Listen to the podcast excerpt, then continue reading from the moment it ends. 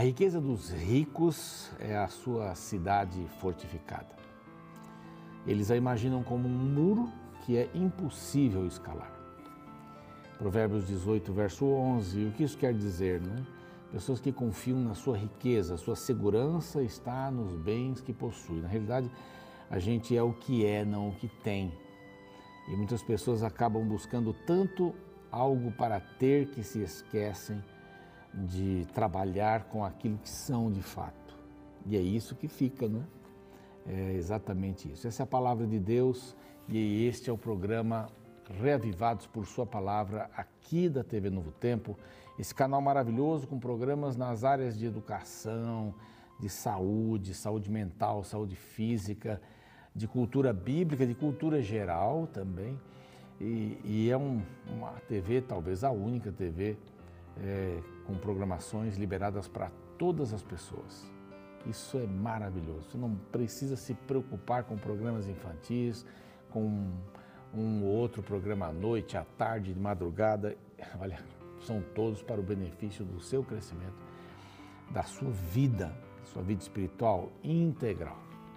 Deus possa abençoar ricamente você que está com a gente às seis da manhã. E é bom dedicar esse tempo, o primeiro momento do dia, a primeira hora, para Deus. Mas você que está correndo por aí e não quer deixar de estudar a Bíblia e tem outro horário, também é muito bem-vindo. Eu tenho certeza que o NT Play, que o YouTube lhe ajudam bastante para você buscar, inclusive os capítulos que foram perdidos aí, uma outra programação nesse sentido. No YouTube, o nosso canal Reavivados por Sua Palavra NT, esse é o canal. Se você não se inscreveu ainda, lá, se inscreva, clique no sininho para saber as novidades e também dê o seu like. E o mais importante, né? depois de estudar a Bíblia, o mais importante é compartilhar. Você manda para as outras pessoas, para os seus amigos, é muito importante isso, tá bem? Se você fica nosso parceiro. Hoje nós vamos estudar o capítulo 26. E você que tem acompanhado a gente todos os dias, vai perceber que é uma repetição. Mas as pessoas não são as mesmas, ou pelo menos o personagem principal não é o mesmo. Lá nos, nos capítulos atrás, fala que Abraão fez isso. E aqui diz que Isaac fez isso, a mesma coisa. E o título que eu dei é Tal Pai, Tal Filho. Será que isso é importante? Vamos ver depois do intervalo. Fique aí e nos acompanhe deste capítulo 26 de Gênesis.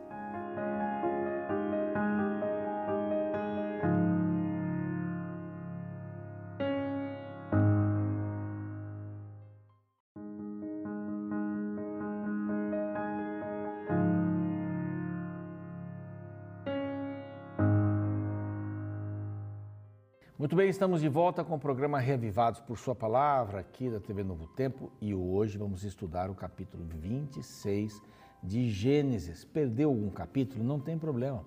Vá lá no NT Play, vá, ou se você preferir, no YouTube. No YouTube o canal é Reavivados por Sua Palavra NT, e você tem toda a Bíblia ali, hein? Olha que privilégio. Pastor Fávero gravou de Salmos, eu não me lembro exatamente o Salmo, mas de Salmos até uh, Malaquias. Eu tive o privilégio de gravar aí de Lucas até uh, Lucas 23 até 22, já demos uma volta na Bíblia e você sabe que é importante estudar a Bíblia a cada dia. Então não perca nenhum desses capítulos. Vá lá, você tem o pastor Fávero que tem programas lindíssimos nesses que eu falei e os nossos também. Muito bem, começando aqui, o que eu disse é, antes do intervalo, é que tal pai, tal filho, que exatamente aconteceu. Parece que só os nomes aqui foram mudados é, e essa história se repetiu. É, tal pai, tal filho. A influência dos pais sobre os filhos, ela vem mais no exemplo do que nas palavras. Eu posso dizer uma coisa e fazer outra completamente diferente. Então as pessoas, e especialmente os filhos, vão olhar mais não para o que eu disse, mas para o que eu faço. Isso é matemático. Meu pai fumava muito. Meu pai é falecido, Wilson Bernardino de Oliveira. E ele fumava muito, até três carteiras de cigarro por dia sem filtro naquele tempo. E um bem pesado, era uma marca bem bem forte de cigarro. Era o que ele fazia, praticamente um cigarro atrás do outro. E ele não queria que a gente fumasse. E um dia eu fiz um, um cigarrinho lá com, com, uma planta lá, não, não é maconha não, né? deixa eu falar o que é, é chuchu, né? O cabinho do chuchu que é furadinho, acendi a ponta que os garotos faziam isso e fumei. Ele me viu. Ele me deu uma surra. Ele me pegou, pegou um surra mesmo. Meu pai era bem bravo. Pegou um cigarro e fez eu engolir o cigarro. Aí perigo. Eu engoli o cigarro e chorei muito. Falei, você não vai fumar, porque fumar faz mal. Mas ele fumava. Eu achava bonito quando ele dava uma tragada, eu jogava para cima a fumaça, o dedo, achava aquilo muito chique. Então, o que ele falava, para mim, pouco importava. Importava mais o que ele fazia. Se pais que não querem que seus filhos falem palavrões, em casa tinha um italiano, fala muito palavrão, não querem que os seus filhos falem, é um contrassenso. Como é que eu vou corrigir alguém depois de eu ter feito aquilo? Então, o meu exemplo é maior, de qualquer maneira, do que o que eu falo. É verdade também que Isaac não viu estas coisas acontecerem. Ele não estava presente, mas ele soube que aconteceu. De uma certa forma, ele tinha o exemplo. Tinha o exemplo. E o que acontece aqui? Bom, primeiro, ele sai uh, da terra, porque estava onde ele morava, porque estava com uma fome tremenda. A mesma coisa que aconteceu com Abraão. Muita fome, ele desceu uh, para o Egito. Aqui Deus disse: Não vá para o Egito. Verso 2 diz assim: é, Apareceu-lhe o Senhor e disse: Não desças ao Egito, fica na terra que eu te disser. Eu vou dirigir você. Habita nela, serei contigo, te abençoarei. Verso 3: Porque a ti a tua descendência darei todas estas terras, e confirmarei o juramento que fiz ao teu pai Abraão, multiplicarei a tua descendência como as estrelas do céu, né? Tinha falado isso para Abraão, Abraão, e lhe darei todas estas terras, na tua descendência serão abençoadas todas as nações da terra. A mesma bênção que ele menciona para Abraão, ele menciona aqui. Né? Em Gênesis 22 ele fala isso para Abraão menciona aqui, porque Abraão obedeceu a minha palavra e guardou os meus mandados, meus preceitos, estatutos e minhas leis. Então, Isaac, verso 6, pois ficou em Gerar. E que terra essa era Gerar? Era a terra dos filisteus. E quem era o rei dos filisteus? Quem? Lembra?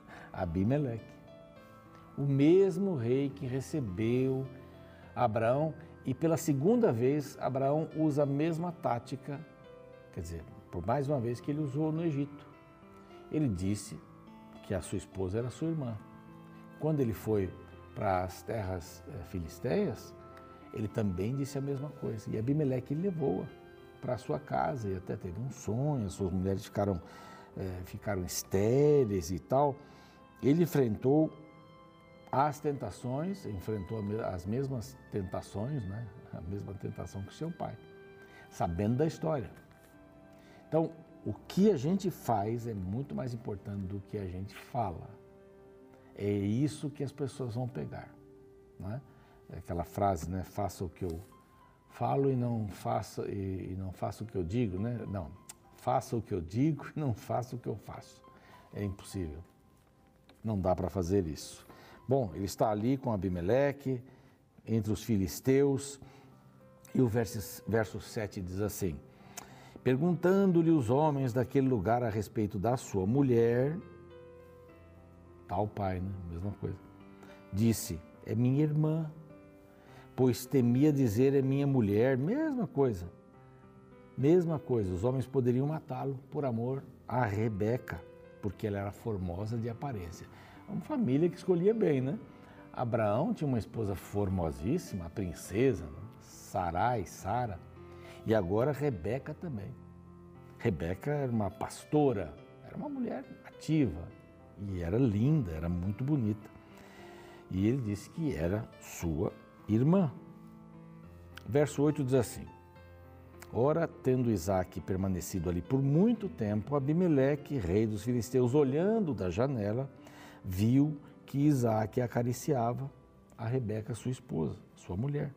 Então Abimeleque chamou Isaac e disse: oh, é evidente que ela é tua esposa, você diz que ela é, que ela é tua irmã. Por que você vai fazer isso com a gente de novo? Bom, ele disse que era irmã com medo e pelo seu próprio ego, né? Ele estava preocupado mais com ele do que, do que com com, com a esposa, nesse caso, porque ela poderia ser levada e coisas poderiam acontecer com ela. Imaginem, aqui estava em jogo a descendência do Messias. Vão vir as tribos aqui depois dos filhos uh, que eles tiveram, né? vão vir as tribos aqui, as tribos pela frente. Mas já, já, tinha, já tinha acontecido essa questão dos filhos aí. Bom, uh, o, o, ego é uma coisa tremenda. Né? Pensar em si, enquanto os outros não têm importância, é, pensar em si e colocar a vida dos outros em, em risco, foi o que ele fez. Por isso que a Bíblia é um livro maravilhoso, ela fala o pior e o melhor das pessoas. E mostra que essas pessoas venceram. Então, se, para mim, né, se eu sou assim do jeito que eu sou, ainda tem esperança. Tem esperança na minha vida tem esperança no que eu posso fazer, no que eu sou, no que eu irei fazer. Então, é, foi a mesma coisa que aconteceu com Abraão, acontece agora com Isaac. Então, o exemplo é tudo, não é? O exemplo é tudo, o que se fala do pai, o que foi feito, é tudo. Bom, a reclamação foi parecida com aquela que Abimeleque fez a Abraão, né? É evidente que a tua esposa, verso 10, diz assim: Que é isso que fizeste? Facilmente algum do povo teria abusado da tua esposa e tu, atraído sobre nós, grande delito. Né? Já sabia, né? Já sabia disso, dessa história. Abimeleque já sabia dessa história. E deu esta ordem a todo o povo: qualquer que tocar neste homem, sua mulher certamente morrerá. Então ele ficou ali nessa terra. Semeou é? teve uma, uma colheita, né? semeou Isaac naquela terra e no mesmo ano recolheu cem por um, ou cento por um. Cada semente produziu cem, porque o Senhor o abençoava. O Senhor o abençoava. É, o mais importante para algumas pessoas é a prosperidade, né? Até esse verso que eu li aqui, a riqueza dos ricos é a sua cidade fortificada. Para alguns, a riqueza é o mais importante, os bens materiais, estes são os mais importantes da vida. Na realidade, não é isso que é mais importante. Então, Deus o abençoou. Então, vários pegam esse texto aqui e dizem: está vendo? As pessoas que são fiéis, Deus abençoa. As pessoas que cumprem a, a palavra de Deus são abençoadas. Se você se converte, você é abençoado você vai ter prosperidade, você vai ter êxito na vida. E não é assim. Enriqueceu-se o homem, né, Isaac, prosperou, ficou riquíssimo, diz aqui. O, o, hebraico não tem a palavra riquíssimo, né? ela tem a palavra rico dos ricos. Então ele era um rico dos ricos, era muito rico mesmo. Não é? Por isso que há muitas vezes a expressão céu dos céus, é rei dos reis, senhor dos senhores seria senhorzíssimo, né? reisíssimo, céusíssimo, e seria o superlativo nosso aqui. Bom, é, porque ele cresceu, porque ele tinha muitos bens, então agora aparece um conflito. Possuía ovelhas, verso 14, e bois, e grande número de servos, de maneira que os filisteus lhe tinham inveja. É interessante isso, né? Esse tipo de prosperidade. Abraão também passou por isso aí. E por isso, os filisteus começaram a fazer uma coisa. Poço era tudo, água era tudo por ali. Água para os animais, água para a vida, não é? Para banho, para beber, para fazer a comida. A água é fundamental para a vida sempre, sempre foi. Então eles começaram a entulhar os poços que os servos do seu pai haviam cavado. Quando Abraão tinha passado por ali, aqueles poços estavam lá. Então, eles começaram a entulhar, enchendo-os de terra. Disse Abimeleque a Isaac: Aparta-te de nós, porque já és muito mais poderoso do que todos nós. Então, vocês já estão criando problema, já estão criando ciúmes. Daqui a pouco vem alguma coisa pior. Bom, verso 17 diz que Isaac saiu dali, se acampou no vale de Gerar, onde habitou. Ele foi um pouco mais para lá, né? Porque ele estava exatamente nessa região de Gerar. Então tomou Isaac, ou tornou Isaac a abrir os poços que se cavaram nos dias de Abraão. E lhes deu os mesmos nomes que já seu pai lhes havia posto. Poços. A briga por poços era bastante séria. água, como já falei, né? Cavaram os servos de Isaac no vale e acharam um poço de água nascente, que, pelo que dá a entender aqui, é uma água fácil, não é? uma água que brotava com muita facilidade. Então, os pastores de, de Gerar contenderam com os pastores de Isaac, dizendo: Esta água é nossa, por isso chamou Ezeque, porque contenderam com ele. Então, veja, outro poço, 19 é um poço, 21 é outro poço. E também por causa desses contenderam, por isso recebeu o nome de Sitna. Tem que haver alguma coisa com essa questão de, de briga em cima de, de um de um bem, né, que é o poço. Mais um poço, verso 22. Partiram dali, cavou outro poço, e como por esse não houve contenda, chamou de Reobote. E disse: Porque agora nos deu lugar o Senhor e prosperaremos nessa terra. Ele entendeu que aquela era a terra que eles iriam ficar. Dali foi para Berseba, para ter mais segurança, para ficar numa situação melhor e nesta mesma noite, o Senhor apareceu para ele. E o Senhor vai confirmar aqui algumas promessas que já havia feito. Não temas, eu sou o Senhor Deus de Abraão, teu pai. Não temas. Essa é uma expressão forte, eu já falei um pouco sobre isso. Deus vai dar uma bênção agora para Isaac. Não temas, porque eu sou contigo. Sabe essa sensação? Deus é comigo? É, não é uma sensação. Ah, Deus está comigo hoje. Hoje está tá tudo bem, Deus está comigo. Não é sensação. Isso é certeza, isso é fé. Fé não é sensação. Ah, eu fui num culto hoje, olha, muito bom, eu até chorei. Uma sensação. Eu senti a presença de Deus. É, não é sentir, né? É crer na presença de Deus é saber que Ele está presente. Então, quando ele diz assim: Não temas, eu sou contigo. E não é um estou contigo, é um sou contigo. Eu sou sempre contigo. Mesmo quando não pareça que eu esteja contigo, eu estou contigo. Você já teve alguns dias que parecia que Deus não estava com você? Estava tudo errado. Aí você diz assim: ah, Deus não está comigo. Bom, se Deus está com você, está onde? Há uma possibilidade de Deus não estar com alguém? que queira, nenhuma. Deus não diz assim, ah, espera aí que agora eu vou atender lá no Japão, viu? agora você fica sozinho, se vira aí. Eu tenho uns casos lá meio, uns BOs lá no Japão. Não é assim que funciona. Deus diz assim, eu sou, eu sou contigo. Estou sempre. Não há nenhuma possibilidade de não estar. O dia que Deus deixar de estar comigo, Ele deixa de ser Deus. Isso é impossível. Então creia nisso. Não temas. Essa é a palavra que não temas eu sou contigo, não temas. Abençoar-te-ei, multiplicarei a tua descendência por amor a Abraão, meu servo. Está o pai, né? E agora o filho recebe a mesma bênção. Então levantou um altar, está o pai, mesma coisa. Tendo invocado o nome do Senhor, verso 25, armou a sua tenda e os servos de Isaac abriram um poço. Quarto poço. Quarto poço ali. De Gerar foram ter com Abimeleque, e seu amigo Alzate e Ficol.